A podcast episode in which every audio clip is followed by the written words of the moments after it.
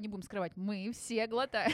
Имеет ли размер значение? Эм, Сразу вспоминаю эти случаи с собак. Ты выглядит, как будто бы это член Франкенштейна. Сколько у тебя там мужиков было? Я за гладкие лобки. Ты обрезанный?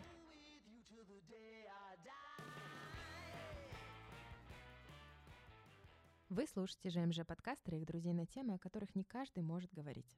Родительская кассета — это, конечно, здорово, но здесь более глубокий тройничок, ведь тут есть все, что тебя касается. Подкаст ведут Катя. Вова. И Саша. Важно упомянуть, что мы не эксперты, мы делимся исключительно собственным опытом, потому что знаем, что даже он может быть кому-то полезен.